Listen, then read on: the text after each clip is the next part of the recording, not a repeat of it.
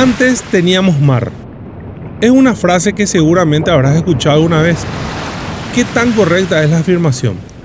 Yo soy Fabián Chamorro. Y yo, Enrique Cos. Y hoy vamos a hablar sobre el mar del Paraguay, aquí en Ecos del Pasado. Ecos del Pasado.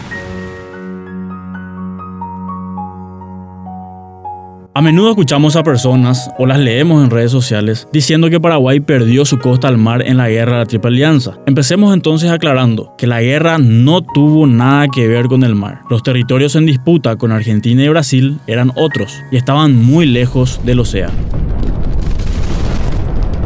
Tal cual, para que tengan una idea precisa, las tierras que perdió Paraguay durante esa contienda fueron el territorio que estaba entre los ríos Bermejo y Pilcomayo, o sea, lo que hoy es la provincia argentina de Formosa. Esto quiere decir que la ciudad de Clorinda, que hoy se encuentra frente a nuestra capital, era territorio que Paraguay consideraba suyo. También se perdió una franja de territorio que está al sur del río Paraná y arriba del río Uruguay, la actual provincia argentina de Misiones. Si ese territorio quedaba en manos paraguayas, la ciudad de Posadas, frente a Encarnación, estaría en territorio paraguayo. Y al visitar las cataratas del Iguazú, uno tendría la opción de visitarlas del lado brasilero o del lado paraguayo. 70, 20 años Además de lo citado por Fabián, también hubo otra franja de territorio que fue anexada por el entonces Imperio del Brasil que está arriba del río Apa, el extremo sur de lo que hoy es el estado brasilero de Mato Grosso do Sul. Como ven, son territorios importantes, pero todos están muy lejos del mar. Con esto no pretendemos haber hecho algún gran descubrimiento ni nada por el estilo, no es ningún secreto, pero como todavía hay gente que relaciona el mar con la guerra, nos pareció que teníamos que aclarar esto en primer lugar. Entonces, Paraguay perdió territorios en la guerra Guazú, sí, pero no perdió acceso alguno al mar. Lo cierto es que el Paraguay independiente, el que nació en mayo de 1811, nunca reclamó costa sobre el mar. Desde los primeros días de su emancipación, sus reclamos se limitaron al territorio que tiene en la actualidad y a los territorios perdidos durante la guerra que acabamos de mencionar. Pero, ¿y antes de la independencia? La frase antes teníamos mar toma fuerza justamente en ese periodo previo, en tiempos de la conquista de lo que hoy conocemos como Paraguay. Hace unos siglos atrás, los territorios unidos de los actuales Uruguay, Paraguay, Argentina y parte del sur de Brasil formaban una misma unidad administrativa y tenían un gobernador en común.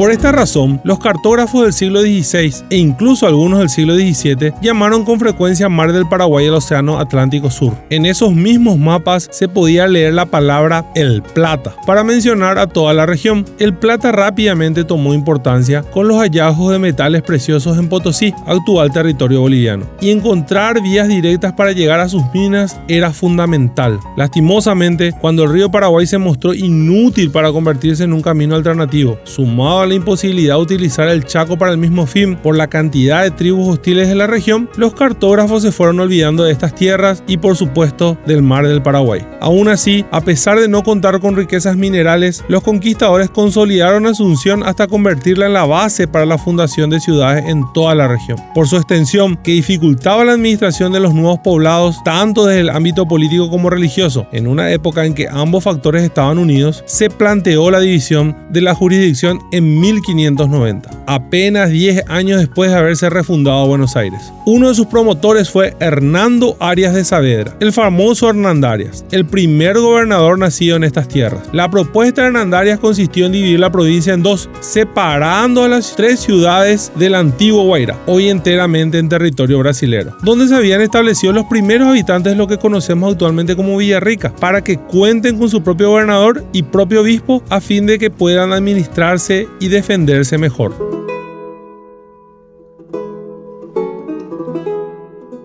De esta manera, el rey de España aceptó el pedido con una modificación que cambiaría el destino de Paraguay. El 16 de diciembre de 1617 se dividió la gobernación del Río de la Plata en dos jurisdicciones, una encabezada por Asunción, el entonces denominado Paraguay o Guairá, y otra encabezada por Buenos Aires, denominada Río de la Plata. Hasta entonces, todos los documentos del Cabildo de Asunción iniciaban de esta manera, en la ciudad de Asunción y cabeza de las provincias del Río de la Plata.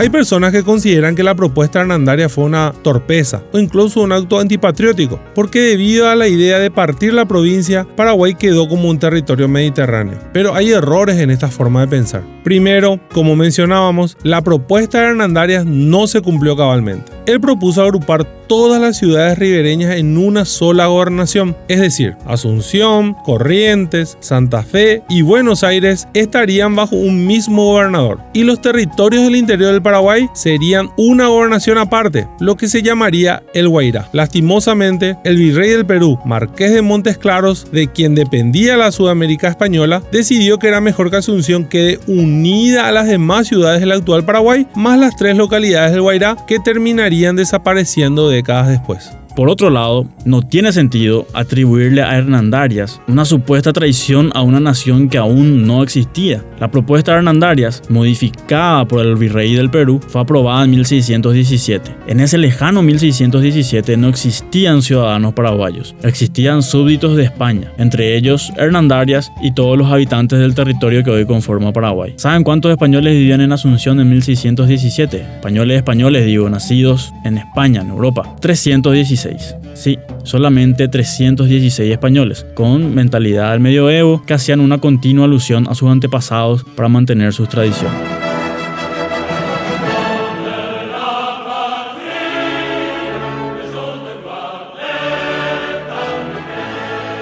Aquí es importante hacer otra precisión. Los conceptos de identidad nacional son posteriores a la Revolución Francesa y Paraguay recién consolidó su ser nacional durante los gobiernos de José Gaspar Rodríguez de Francia y Carlos Antonio López, siglos después de la partición. Entonces, no se puede culpar a Hernandarias por no adivinar que 200 años después, la identidad provincial se convertiría en identidad nacional y que el Paraguay sería un estado independiente.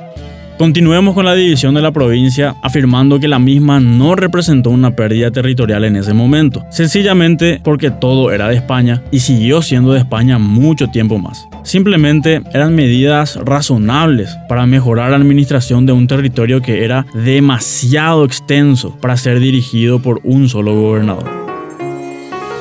Por lo mismo, no es correcto decir que antes de la partición esos territorios eran paraguayos. De hecho, ni siquiera llevaban su nombre, pues se llamaba Gobernación del Río de la Plata. Paraguay mismo era citado a veces como Guairá. Si queremos afirmar que Paraguay, como territorio colonial que estuvo integrado a otros territorios, perdió tierras al ser separado de ellos, los uruguayos, argentinos e incluso bolivianos podrían decir que perdieron Paraguay hace unos siglos. Más allá de los datos que nos llevaron al lejano siglo XVII, la verdad es que el Paraguay Independiente nunca reclamó costa sobre el mar. Y en la costa marítima nunca vivieron personas que se hicieran llamar paraguayos, excepto quizás los migrantes de tiempos más recientes. Ecos del pasado. Ecos del pasado. Ecos